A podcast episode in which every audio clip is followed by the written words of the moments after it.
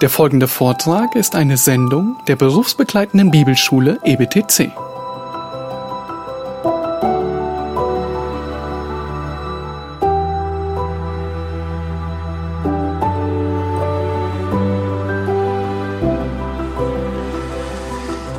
Ja, wir haben gestern Abend noch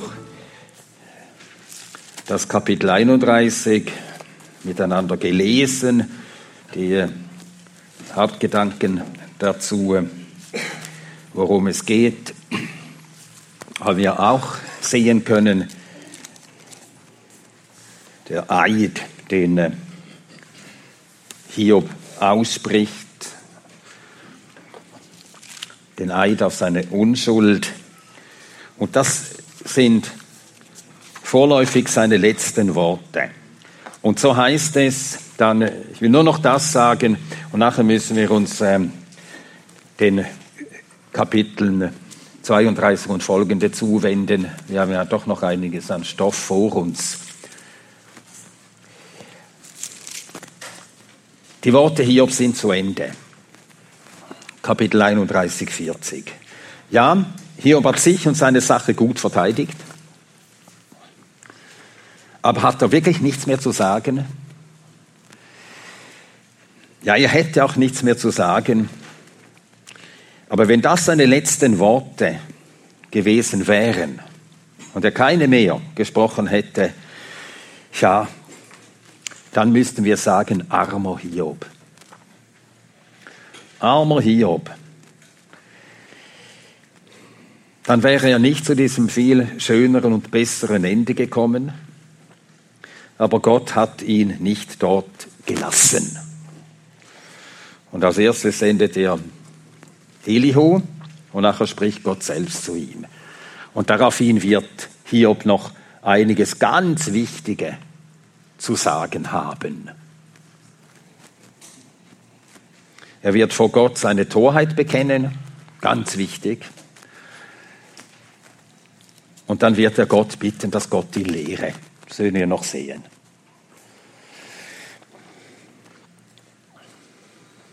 Ja. Und so führt ihn Gott, redet so zu ihm, dass er vor ihm niederfällt und ihm alle Ehre gibt über allem. Und das ist sein Glück. Und darin ist sein ganzes Glück, seine ganze spätere Wohlfahrt eingebunden. Genau darin.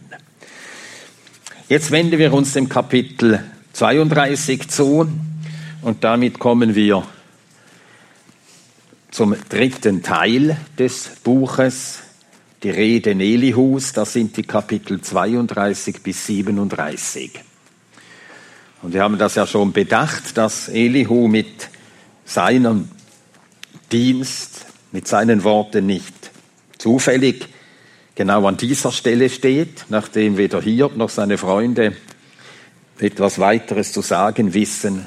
Da ist der Augenblick gekommen, für Elihu zu reden.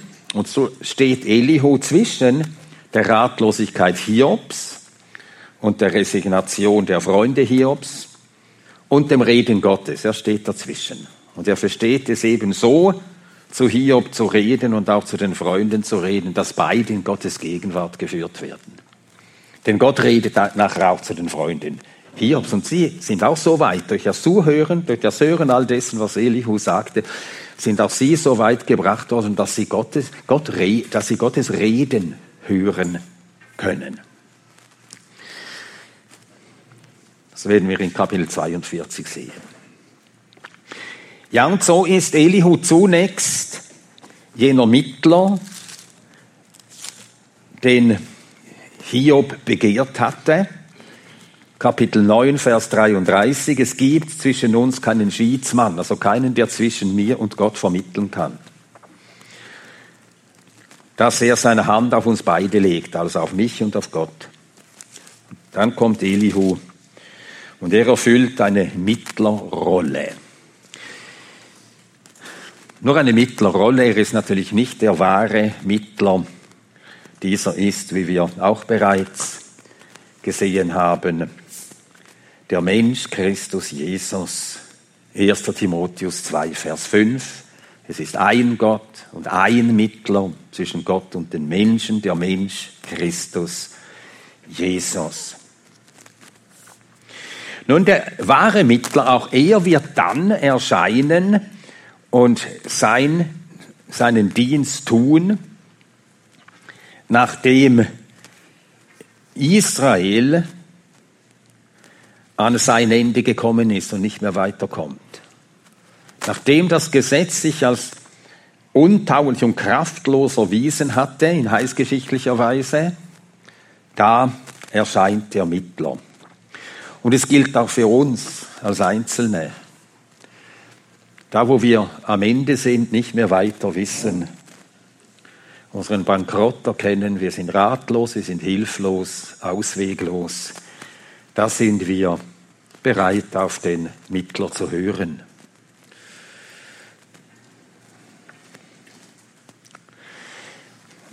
Elihos Charakter, ich habe das in 1, 2, 3, 4, 5, 6, 7, 8, 9, 10, 11 Punkten zusammengefasst. Also ihr äh, findet das äh, im Buch, das ich geschrieben habe. Ich nenne sie nur, wir schlagen die Stelle nicht auf. Elius Charakter. Erstens, er rechtfertigt keine der beiden Parteien. Also nimmt, er greift nicht Partei. Zweitens, er hält sich zurück. Er wartet und hört lange gut zu. Drittens, er weiß, dass nur Gott und Gottes Geist ihm Verständnis geben können. Er kennt kein Ansehen der Person. Er schmeichelt niemandem.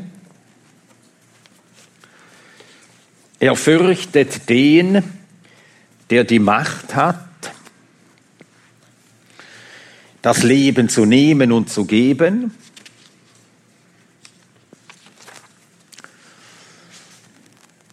Er redet nicht anders, als er denkt. Er weiß sich von Gott abhängig. Er stellt sich nicht über Hiob.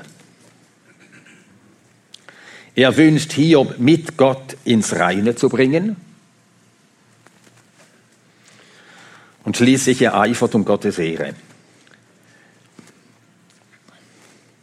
Gut, lesen wir jetzt das Kapitel 32 und dort äh, finden sich all diese Informationen über ihn, wie er ist. Ja, wir lesen Kapitel 32 und dann Kapitel 33 folgen bis zum Vers 7. Weitere Aussagen über ihn als Person, über seinen Charakter. Und jene drei Männer hörten auf, Hiob zu antworten, weil er in seinen Augen gerecht war. Da entbrannte der Zorn Elihus des Sohnes Barakeels des Busiters vom Geschlecht Ram. Sein Zorn entbrannte gegen Hiob, weil er sich selbst mehr rechtfertigte als Gott. Und sein Zorn entbrannte gegen seine drei Freunde, weil sie keine Antwort fanden und Hiob doch verurteilten. Aber Elihu hatte mit dem Reden auf Hiob gewartet, weil jene älter waren an Jahren als er. Und als Elihu sah, dass keine Antwort im Mund der drei Männer war, da entbrannte sein Zorn. Und Elihu, der Sohn Barakeels, der Busiter, hob an und sprach, ich bin jung an Jahren und ihr seid Greise. Darum habe ich mich gescheut und gefürchtet, euch mein Wissen mitzuteilen. Ich sagte, mögen die Tage reden und die Menge der Jahre Weisheit verkünden. Jedoch der Geist ist es in den Menschen und der Odem des Allmächtigen, der sie verständig macht. Nicht die Bejahrten sind weise, noch verstehen die Alten, was recht ist. Darum sage ich, höre mir zu, auch ich will mein Wissen kundtun. Siehe, ich harte auf eure Reden, horchte auf eure Einsichten, bis ihr Worte ausfindig gemacht hättet. Und ich richtete meine Aufmerksamkeit auf euch. Und siehe, keiner ist unter euch, der Hiob widerlegt, der seine Reden beantwortet hätte. dass ihr nur nicht sagt, wir haben Weisheit gefunden. Gott wird ihn aus dem Feld schlagen, nicht ein Mensch. Er hat ja an mich keine Worte gerichtet, und mit euren Reden werde ich ihm, die Worte sind ihnen erwidern. Sie sind bestürzt, sie antworten nicht mehr, die Worte sind ihnen ausgegangen. Und ich sollte warten, weil sie nicht reden, weil sie dastehen, nicht mehr antworten. Auch ich will mein Teil erwidern, auch ich will mein Wissen kundtun. Denn voll bin ich von Worten, der Geist meines Innern drängt mich. Siehe, mein Inneres ist wie Wein, der nicht geöffnet ist, gleich neuen Schläuchen will es bersten. Ich will reden, dass mir Luft werde, will meine Lippen auftun und antworten, dass ich nur ja für niemand Partei nehme und keinem Menschen werde ich schmeicheln, denn ich weiß nicht zu schmeicheln, sehr bald würde mein Schöpfer mich wegnehmen. Und wir lesen im Kapitel 33 noch bis zum Vers 7. Nun aber Hiob, höre doch meine Reden und nimm zu Ohren alle meine Worte. Siehe doch, ich habe meinen Mund geöffnet, meine Zunge redet in meinem Gaumen. Meine Worte sollen die Geradheit meines Herzens sein, und was meine Lippen wissen, sollen sie rein heraussagen. Der Geist Gottes hat mich gemacht und der Oden des Allmächtigen belebt mich. Wenn du kannst, so antworte mir, rüste dich vor mir, stelle dich, siehe, ich bin Gottes wie du. Vom Ton abgekniffen bin auch ich. Siehe, mein Schrecken wird dich nicht ängstigen und mein Druck wird nicht schwer auf dir lasten. Ja, da finden wir also in diesem ganzen Abschnitt diese Eigenschaften, die ich vorhin genannt habe. Vieles, was Elihu sagt, hatten Hiob und seine Freunde mit gleichen Worten auch gesagt. So, es dauert ziemlich lang, also ich, ich habe lange gar nicht verstanden, ja, was sagt denn er anderes oder Besseres oder Neues, was ist denn an ihm anders? Er sagt Dinge über Gottes Allmacht, über Gottes Regierung, über Gottes Gerechtigkeit, die wir nicht zum ersten Mal hören. Aber der entscheidende Unterschied ist folgender, oder sind mehrere. Ein erster entscheidender Unterschied. Er wendet das, was er über Gott und Gottes Wesen und Gottes Wege weiß, nicht gegen Hiob. Das ist das Erste. Nicht gegen Hiob, sondern für ihn. Zweitens. Er unterstellt Hiob nichts. Er konstruiert keine Gründe, von denen er nichts wissen kann, warum es Hiob so ergeht. Er behauptet nicht, Gott strafe Hiob, weil er gesündigt habe sondern er sagt viel mehr. Und das ist das Dritte. Er gibt eine ganz andere Deutung für das Leiden. Nämlich, Gott suche ihn mit Leiden heim, um ihn zu erziehen. Gott will ihn lehren. Das ist seine Hauptaussage. All dieses Leiden das ist ein Beweis dafür, Gott will dich lehren, Gott will dich erziehen. Und damit findet er sich in Einklang mit dem Schreiber des Hebräerbriefes und auch mit dem Schreiber des Buches der Sprüche. Salomo und der Verfasser des Hebräerbriefes, beide, sie sagen, Leiden ist Gottes Erziehung an seinen Kindern. Also gerade ein Beweis dafür, dass sie von Gott geliebt sind, dass sie sein sind, nicht dass sie Gottlose sind. Worin aber Hiob offenkundig gesündigt hat, das allein tadelt er an ihm. Und was tadelt Elihu im Lauf seiner Reden wiederholt an Hiob? Er tadelt an ihm seine Worte. Die hat er nämlich gehört. Hat Dinge gehört, und darum kann er mit Recht sagen, Hiob, du hast das gesagt, so darf man nicht reden. Das ist eine ganz einfache Regel. Und hielten wir uns daran, es würden uns sehr viele unnötigen, Auseinandersetzungen erspart bleiben. Viel kopfloses, unnötiges, törichtes Eifern und endloses Reden würde uns erspart, wenn wir diese einfache Regel beachteten. Wenn jemand sündigt und wir wissen es, dann schulden wir es ihm, dass wir es ihm sagen. Aber wenn es jemand, wenn jemand irgendetwas tut und wir kennen seine Beweggründe nicht, ihn dann Beweggründe unterstellen und ihn deswegen verurteilen, ist verboten. Es ist ganz einfach verboten. Der Sohn Gottes hat es verboten. Richtet nicht. Da meint er genau das. Wir können die Herzen nicht lesen, die kann nur Gott lesen. Und wir dürfen nur Handlungen, Worte, Taten, die wir sehen, von denen wir wissen, jemand hat Unrecht geredet, Unrecht getan, dann dürfen wir oder sollen es ihm sagen, versuchen, ihn zurechtzubringen. Und wir werden das nach im Lauf der, der Kapitel sehen, wie Elihu immer wieder ein Wort Hiobs aufgreift und sagt, du irrst Hiob. Das ist nicht wahr, was du hier gesagt hast. So darf man nicht über Gott reden und was du hier sagst, ist nicht wahr. Und nachher erklärt er ihm und hilft ihm, dass er das auch einsehen kann.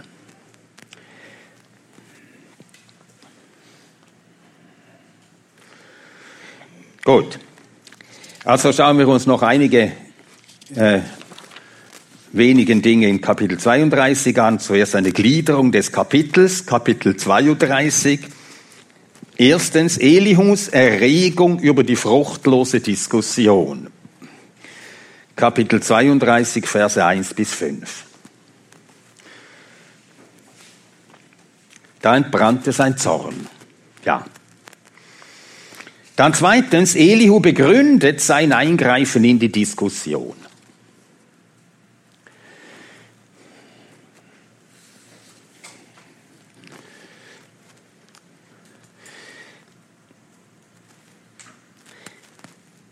In äh, Kapitel 32, Vers 1 steht, jene Männer hörten auf. Also Hiob hat aufgehört zu reden, jene Männer hat aufgehört zu reden. Erst da redet Elihu. Also er wartet. Er wartet und hört zwar sehr lange, sehr gut zu. Und dass er gut zugehört hat, das zeigen eben seine Entgegnungen an Hiob, wo er den Hiob zitiert und sagt, Hiob, das hast du gesagt, Hiob, das hast du gesagt, Hiob, das hast du gesagt. Und das scheint so selbstverständlich zu sein, dass man zuerst gut zuhören muss, bevor man einen Kommentar gibt. Meistens sind wir so voll von uns selbst, einer sagt einen halben Satz und da passt uns schon etwas hin. Sofort wird entgegnet. Das ist so töricht.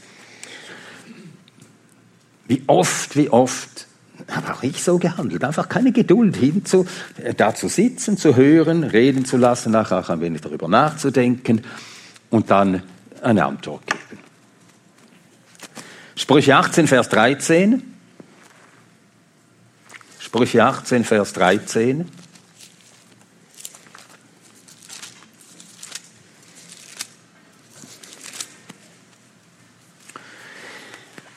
Wer Antwort gibt, bevor er anhört, dem ist es Narrheit und Schande. Es ist Narrheit und Schande. Aber wir nehmen das meistens gar nicht so richtig ernst. Wir denken, ja, ja, das sind so schöne Sprüche da, kann man schön zitieren. Narrheit. Wollen wir Narren sein? Schande. Schändlich handeln.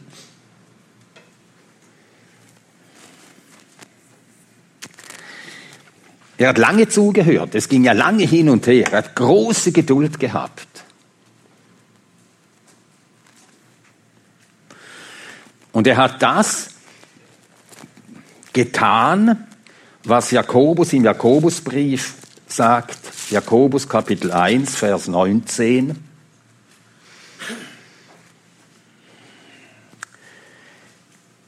Daher, meine geliebten Brüder, sei jeder Mensch schnell zum Hören, also sofort bereit zu hören, zu hören, langsam zum Reden. Langsam, lange gewartet. Dann hat er geredet und langsam zum Zorn. Ist nicht sofort losgeplatzt, empört über Hiob. Gewartet, gewartet und gedacht, vielleicht äh, kommt Hiob noch zu besseren Einsichten, dass ich ihn nachher gar nicht mehr tadeln muss. Hat gewartet, gewartet, gewartet. Und bis zuletzt, bis Hiob da seinen Eid ablegt auf seine Unschuld und dann niemand mehr etwas sagte, da war der Moment gekommen. Und da hat er gesagt, ich bin empört. Ich bin wirklich empört über euch, wie ihr miteinander redet, auch darüber, wie du, Hiob, wie du vor Gott geredet hast. Lange, es dauerte lange. Er war langsam auch zum Zorn. Da, erst da entbrannte der Zorn Elihus. Und zwar gegen Hiob, weil er sich selbst mehr rechtfertigt als Gott. Das war der erste Grund. Nicht, Hiob hat nicht gesagt, ich bin gerechter als Gott, sondern hat seine Gerechtigkeit höher gewertet, mehr verteidigt als die Gerechtigkeit Gottes. Und das war eines Knechtes Gottes, wie Hiob einer war, unwürdig.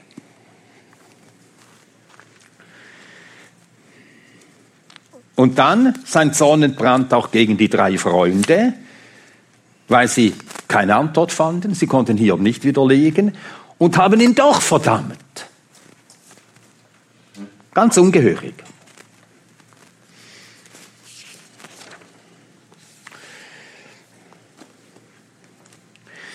Und dann sagt Elihu, er begründet sein Eingreifen selbst in die Diskussion. Versen 6 bis 22. Ich harrte auf eure Reden, also ich wartete. Und wenn man lange zugehört hat, dann hat man auch ein Recht, nach etwas zu sagen. Und erstaunlicherweise wird er gehört, sowohl Hiob als auch die Freunde.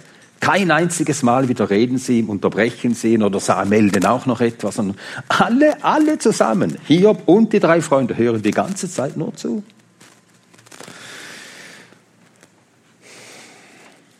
Er wusste auch, dass es der Odem des Allmächtigen ist, der verständig macht. Aber zuerst sagt er im Vers 4, die Menge der Jahre sollen Weisheit verkünden. Er zeigt auch Takt. Die Älteren sollen zuerst reden, die haben mehr Erfahrung, Lebenserfahrung, mehr Erfahrung im Leben, im Wandel mit Gott. Und so hat er sie zuerst reden hören. Und er sah sie nichts mehr sagten, da hat er eingegriffen. Ich horchte auf, eine, auf eure Einsichten. Und das ist ein Kennzeichen der Weisen. Sprüche 15, Vers 28.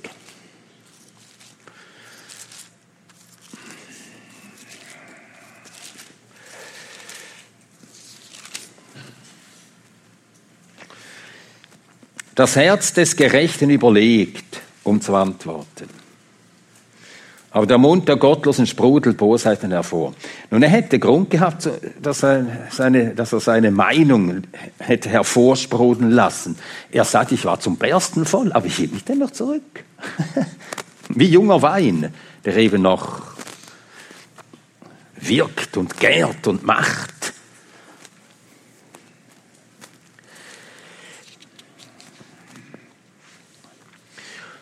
Und was äh, Elihu an den Freunden Hiobs tadelt, ist auch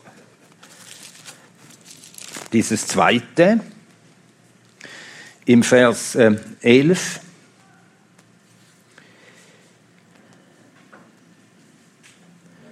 Vers 12, ich richtete meine Aufmerksamkeit auf euch und siehe, keiner ist unter euch, der Hiob widerlegt, der seine Reden beantwortet.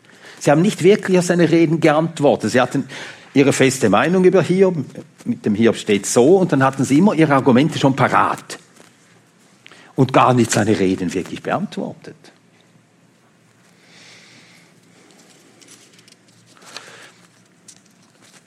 Aber genau das wird Elihu tun. Im Vers 13 sagt er noch, dass er nur nicht sagt, wir haben Weisheit gefunden, erstens das, und zweitens sagt er, ja, die Weisheit hat nämlich keiner. Es muss Gott selber sein, der Hiob überführt. Gott wird ihm aus dem Feld schlagen.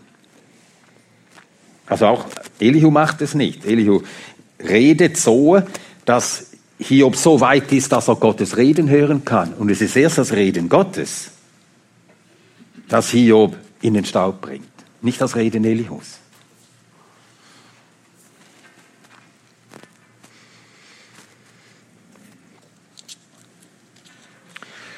Und dann im Vers 14 sagt er, er hat ja an mich keine Worte gerichtet. Nun, die äh, Freunde äh, Hiob, sie fühlten sich von seinen Worten immer persönlich angegriffen und Hiob fühlte sich von den Worten der Freunde immer persönlich angegriffen und darum eiferten sie so sehr gegeneinander. Aber Elihu wurde ja, war nicht betroffen und darum stand er einfach da und hörte beiden gut zu. Und war so ganz anders gerüstet. Das ist nur eine der verschiedenen Zutaten, die ihn tüchtig machten, Hiob und damit auch den drei Freunden Hiobs wirklich zu dienen mit seinen Worten. Und in Kapitel 33, ich habe dieses Kapitel wie folgt gegliedert. Zuerst Elihus Aufruf an Hiob. Dort spricht er in den Versen neben 1 bis 7 von seinem Anliegen, von, seinem, von seiner Absicht und wie er gegenüber Hiob sein werde. Und im Vers 1, nun aber Hiob höre meine Reden. Und in Kapitel 34, Vers 2 sagt er, hört, ihr Weisen, meine Worte. Und das Erstaunliche ist, dass alle hören. Hiob hört, widerspricht nicht. Die Freunde hören, widersprechen nicht. Das hatten ja Hiob und die Freunde einander dauernd gesagt, höre meine Worte. Aber die hatten nicht aufeinander gehört. Aber hier tun sie es. Und das muss auch damit zu tun haben, dass Elihu ein Mann ist, der kann sich ganz zurücknehmen und sagt einfach die Wahrheit und das verwendet Gott und dann redet Gott durch seine Worte und macht sie dann willig zu hören.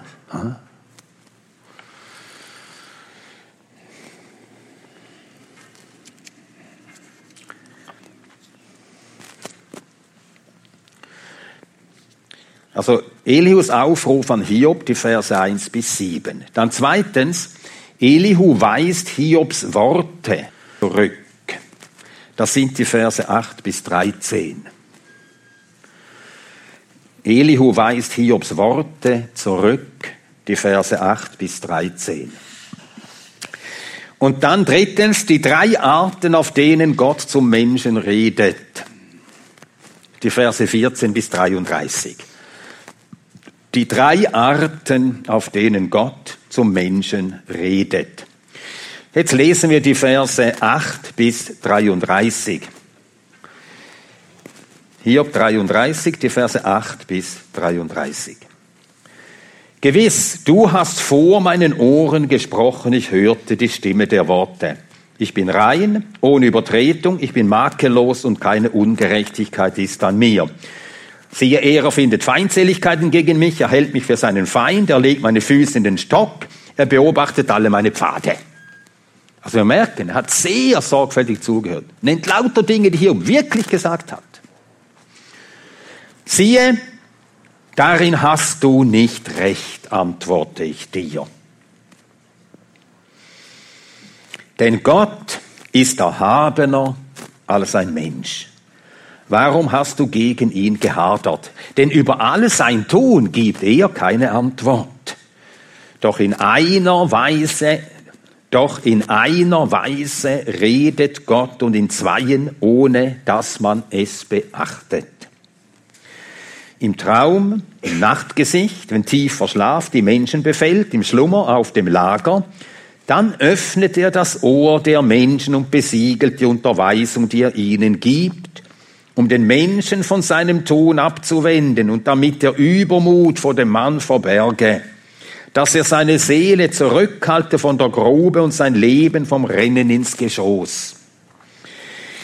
Auch wird er gezüchtigt mit Schmerzen auf seinem Lager und mit beständigem Kampf in seinen Gebeinen und sein Leben verabscheut das Brot und seine Seele die Lieblingsspeise. Sein Fleisch zehrt ab, dass man es nicht mehr sieht und entblößen seine Knochen, die nicht gesehen wurden. Und seine Seele nähert sich der Grube und sein Leben den Würgern. Wenn es nun für ihn einen Gesandten gibt, einen Ausleger, einen aus tausend, um dem Menschen seine Geradheit kundzutun, so wird er sich seiner erbarmen und sprechen, erlöse ihn dass er nicht in die Grube fahre. Ich habe eine Sühnung gefunden. Sein Fleisch wird frischer sein als in der Jugend. Er wird zurückkehren zu den Tagen seiner Jünglingskraft. Er wird zu Gott flehen und er wird ihn wohlgefällig annehmen und er wird sein Angesicht schauen mit Jauchzen und er wird dem Menschen seine Gerechtigkeit vergelten. Also Gott wird seine Gerechtigkeit dem Menschen vergelten. Das ist Gottes Gerechtigkeit gemeint. Er wird vor den Menschen singen und sagen, ich hatte gesündigt und die Geradheit verkehrt und es wurde mir nicht vergolten. Er hat meine Seele erlöst, dass sie nicht in die Grube fahre. Und mein Leben erfreut sich des Lichts. Siehe, das alles tut Gott zwei, dreimal mit dem Mann, um seine Seele abzuwenden von der Grube, dass sie erleuchtet werde vom Licht der Lebendigen. Merke auf, Hiob, höre mir zu, schweig, und ich will reden. Wenn du Worte hast, so antworte mir. Rede, denn ich wünsche dich zu rechtfertigen. Wenn nicht, so höre du mir zu. Schweig, und ich werde dich Weisheit lehren. Die Hauptaussage dieser Verse, die wir gelesen haben, ist die, dass Gott Leiden über Menschen, auch über seine Geliebten bringt, um sie zu erziehen. Er verwendet Leiden im Leben vieler Menschen, die keinen Gedanken an Gott verloren haben und durch Leiden werden sie empfänglich auf Gottes Wort zu hören, es vielleicht zu lesen und dann seine Stimme zu hören. Ja, wenn Gott schweigt, dann ist es aus mit uns. Und wenn Gott redet, dann leben wir. Wenn er redet und wir hören, dann leben wir. David hat das äh, einmal so ausgedrückt, Psalm 28. Psalm 28.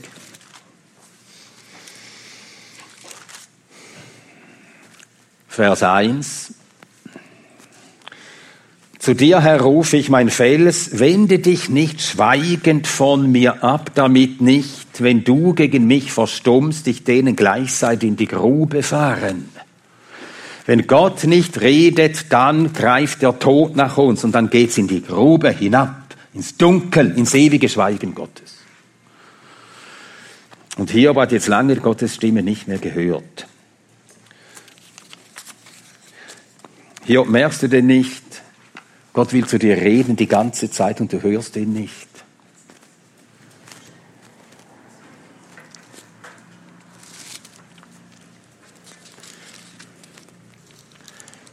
Noch zwei, drei Beobachtungen jetzt zu Elihu selbst, was er sagt. Er sagt im Vers 3, dass er genau das sagt, was in seinem Herzen ist. Meine Worte sollen die Geradheit meines Herzens sein. Was in meinem Herzen ist, rede ich, ich sage nichts anderes. Dann, er bekennt seine Abhängigkeit von Gott. Der Geist Gottes hat mich gemacht, der Odem des Allmächtigen belebt mich. Ohne ihn weiß und vermag ich nichts. Alles verdanke ich ihm. Und dann Vers 6, ich bin Gottes wie du. Ich bin nicht besser als du, ich bin nicht höher als du, ich bin auch nur vom Ton abgekniffen. Das ist so schön gesagt vom Ton abgekniffen. Adam, Staub von dem Erdboden. Adam. Könnte das ja schön verdeutschen, Adam, Erdling. Wir sind bloß Erdlinge aus Erde.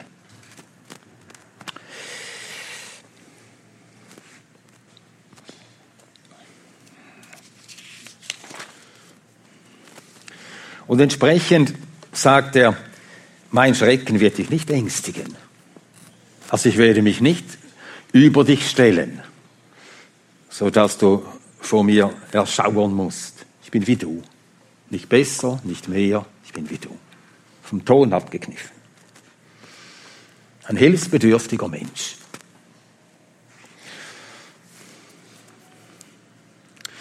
Und das eben macht ihn tüchtig, hier zu dienen. Und wenn wir in dieser Gesinnung zu Geschwistern kommen, dann können wir ihnen dienen. dann empfinden sie, Geschwister merken es, ob wir uns über sie stellen. Sie merken es. Und dann macht das Herz zu. Das Herz macht zu. Dann mag man reden, das Herz bleibt zu. Aber wenn Sie empfinden, merken, sehen, dass man ihnen dienen will, dass man nicht besser ist, dass man genauso hilfsbedürftig ist, genauso häufig und so viel versagt hat, dann werden Sie gerne hören, was man sagt. Das heißt eben niederknien und die Füße waschen. Ein Diener werden.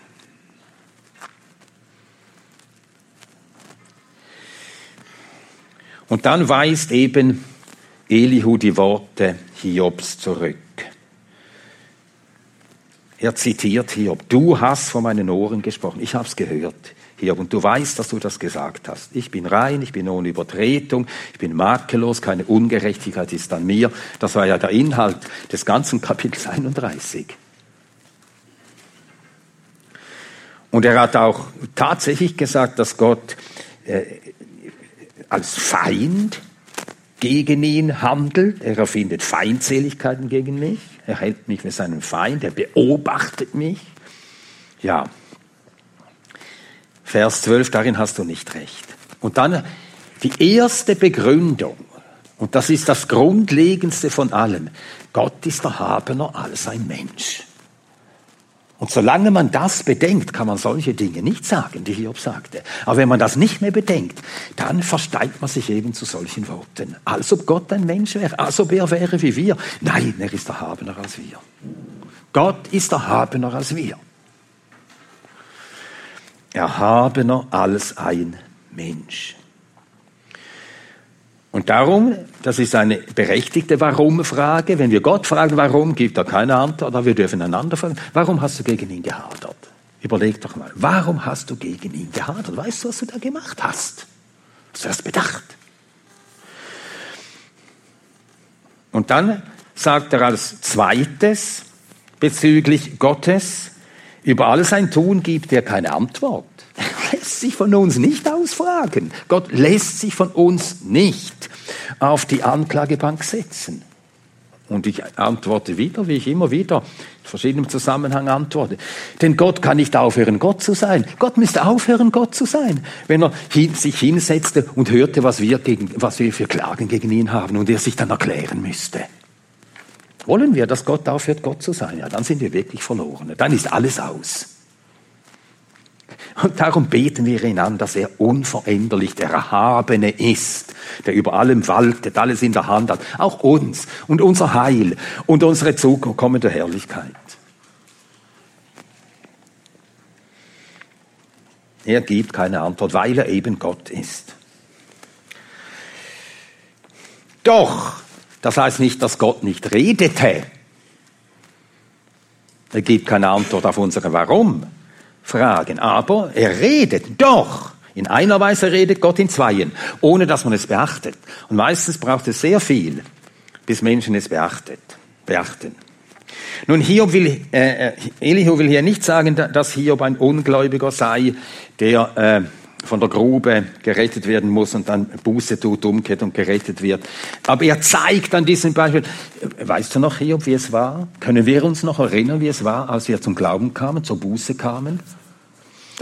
Und das Verhältnis bleibt gleich. Es ist immer so, dass Gott uns lehrt, dass Gott uns auch, nachdem wir zum Glauben gekommen sind, dass er zu uns redet, um uns zu erziehen. Auch wenn wir wissen, wir werden nicht in die Grube fahren, aber er erzieht uns auch, um uns abzuhalten vor Übel, vor Dingen, die Gott entehren und die uns schaden. Und so erzieht er uns. Und oft eben muss es sein durch Leiden. Aber wir haben hier zwei Arten des Redens Gottes. Zunächst. Und nachher kommt noch eine dritte Art. Die erste Art seines Redens, das ist im Vers 15, im Traum, im Nachtgesicht, wenn tief verschlaft, die Menschen befällt im Schlummer auf dem Lager. Dann öffnet er das Ohr der Menschen. Nun, wo wären wir lieber alles im warmen Bett? Das ist unser liebster Aufenthaltsort. Da ist uns so richtig wohl. Ah, wie schön. Die müden Glieder. strecken und das müde Haupt aufs Kissen legen und dann schlafen. Ja, Gott, das, ist, das sind Wohltaten, die Gott uns Tag für Tag erweist. Ist ein Ausdruck seiner Güte. Und Paulus sagt im Römerbrief, weißt du nicht, dass die Güte Gottes dich zur Umkehr bewegt? Das ist das erste Reden Gottes. Durch das Gute, das er uns tut, eben im Bett, da, im Schlaf, da redet Gott zu dir. Und dann im Schlaf, das heißt auch, das bedeutet, du hast nicht Macht darüber. Gott könnte schweigen. Du kannst Gott nicht zum Reden bewegen. Gott könnte uns allen gegenüber schweigen. Es wäre auch recht, es wäre gerecht. Wir haben ihn mit der Sünde verachtet, wir haben ihn den Rücken gekehrt. Es wäre nicht mehr als recht, dass er fortan nur noch schwiege. Aber er redet uns. Und zwar in allem Guten, das er uns Tag für Tag gibt. Und durch alles Gute, er redet zu allen Menschen. Weißt du nicht, dass die Güte Gottes dich zur Buße leitet? Römer 2, Vers 4. Aber die meisten wissen es nicht, merken nicht darauf.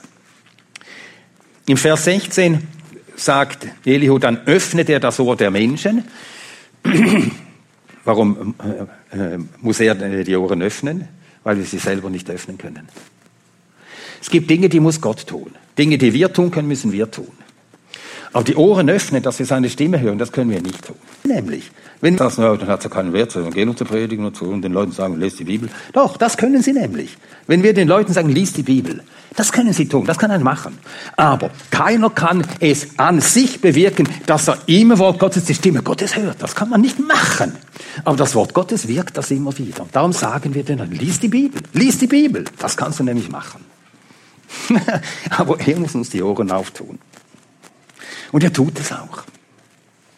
Sprüche 20, Vers 12. Das hörende Ohr und das sehende Auge, der Herr hat sie beide gemacht. Das macht der Herr.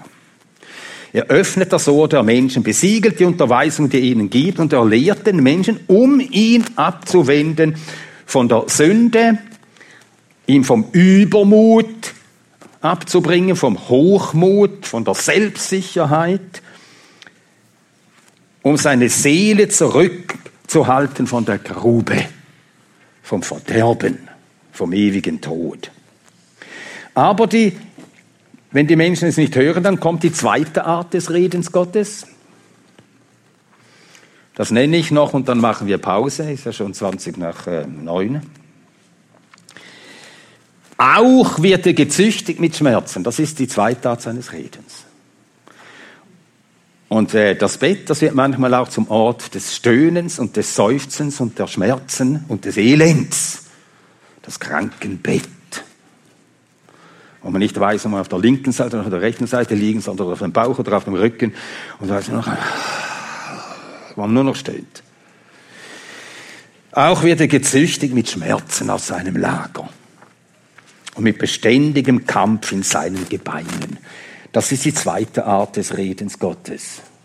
Wenn wir sein Reden in allem Guten, das er uns tut, nicht hören, dann nimmt er den Lautsprecher hervor. C.S. Lewis hat das einmal gesagt. Leiden, das ist der Lautsprecher Gottes, damit wir hören.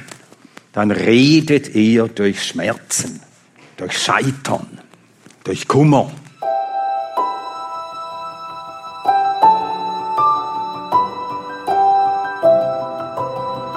Diese Sendung war von der berufsbegleitenden Bibelschule EBTC. Unser Ziel ist, Jünger fürs Leben zuzurüsten, um der Gemeinde Christi zu dienen. Weitere Beiträge, Bücher und Informationen findest du auf ebtc.org.